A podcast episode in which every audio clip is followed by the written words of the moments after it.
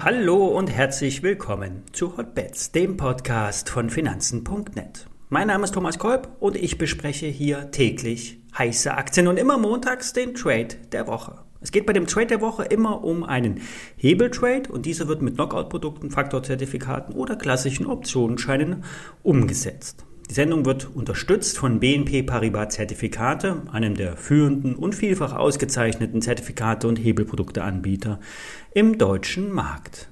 Vorab der nötige Risikohinweis. Alle nachfolgenden Informationen stellen keine Aufforderung zum Kauf oder Verkauf der betreffenden Werte dar. Bei den besprochenen Wertpapieren handelt es sich um sehr volatile Anlagemöglichkeiten mit hohem Risiko. Dies ist keine Anlageberatung, ihr handelt auf eigenes Risiko. Ein Ausbruch könnte bei Hugo Boss anstehen. Der Modekonzern will in den Luxusbereich vordringen und den, die Shortseller vor sich herjagen. Kommen wir zu den Details und einer möglichen Hebelspekulation. Das operative Geschäft läuft bei Hugo Boss beachtlich gut. Für das laufende Jahr wurden die Prognosen unlängst angehoben. Im Best Case werden 200 Millionen Euro operativer Gewinn angestrebt. Ursprünglich lag die untere Schätzung 75 Millionen Euro niedriger. Der Umsatz soll um 40 Prozent steigen. Dies liegt vor allen Dingen an den, an den mauen äh, Umsätzen in der Corona-Zeit. Die Mittelfristprognose geht von 4 bis 5 Milliarden Euro Umsatz aus und das ist ein sattes Wachstum. Der Weg soll in Richtung Luxus führen. Der Modekonzern aus Metzingen will sich im Windschatten der Luxusmarken Louis Vuitton oder Gucci bewegen. Die Marken Hugo und Boss sollen den Status der Kunden erhöhen und dank intensiver Bewerbung über die Social-Media-Kanäle wie Insta eine außerordentliche Rolle einnehmen. Ein Key Fact ist, aktuelle Trends sehr schnell zu identifizieren, Produkte hochpreisig abzusetzen und ein Gefühl von Exklusivität zu schaffen. Mode wird ja auch immer mehr zum Investmentvehikel.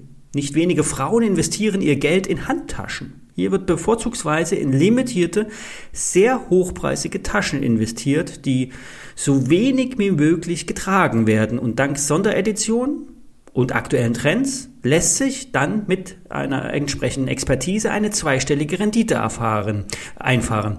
Ähm, wenn sich die Damen von den Taschen auch wieder trennen können, was eher das größte Problem ist. Auch bei den Schuhen gibt es einen Markt für ungetragene Sneakers. Hier werden Exklusivserien an Stammkunden verkauft und fette Renditen lassen sich bei den wissenden Kunden erzielen.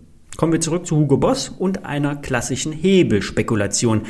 Die Aktie bewegt sich seit einiger Zeit seitwärts und könnte nun nach oben ausbrechen. Widerstände kommen erst bei über 60 Euro zum Tragen. Das wären bei einem Hebel 4 Investment schnell mal 30 bis 40 Prozent oder mehr. Dazu wählen wir ein Open-End Turbo Call aus, WKN, ich buchstabiere, Paula Friedrich 9 Qualle Julius Heinrich.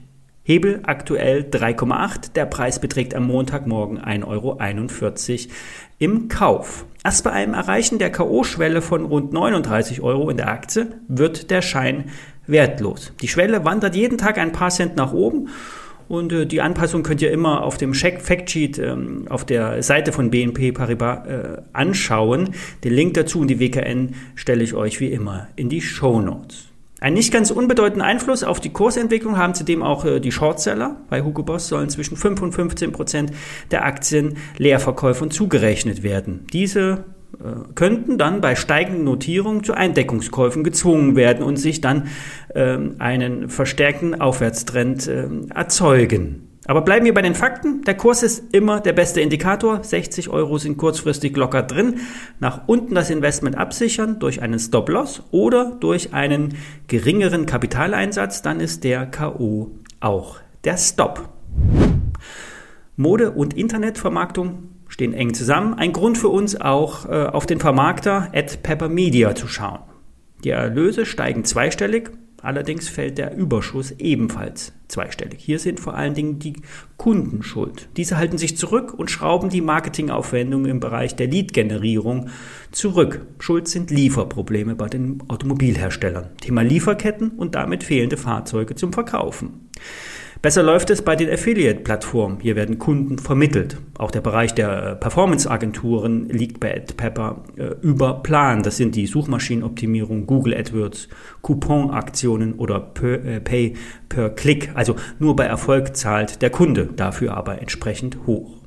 Der Ausblick geht in das laufende vierte Quartal. Hier wird auch äh, ja, bekanntlich aus allen Mediarohren geschossen. Aber auch in der Medienanalyse und äh, der chirurgischen, dem chirurgischen Einsatz von Werbemitteln bringt Marge bei den Digitalexperten.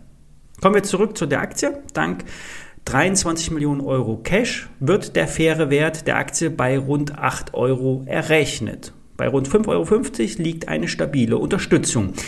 Die Rendite liegt bekanntlich im Einkauf. Wer also jetzt einsteigt, hat ein attraktives Chance-Risiko-Verhältnis. Die ISIN steht wie immer in den Shownotes, ebenfalls der Link zum Hebeltrade auf Hugo Boss. Wenn ihr wollt, könnt ihr euch auch mal diese neu aufgeräumte und frisch gestrichene Website der BNP anschauen. Die Spezialseite BNP Paribas Zertifikat ist extrem übersichtlich und die Produkte lassen sich hier besonders leicht finden. Und ja, und wer zudem ein paar Insights zum US-Markt erfahren will, schaut mal auf YouTube auf das neue Live-Format mit dem Namen Calling USA.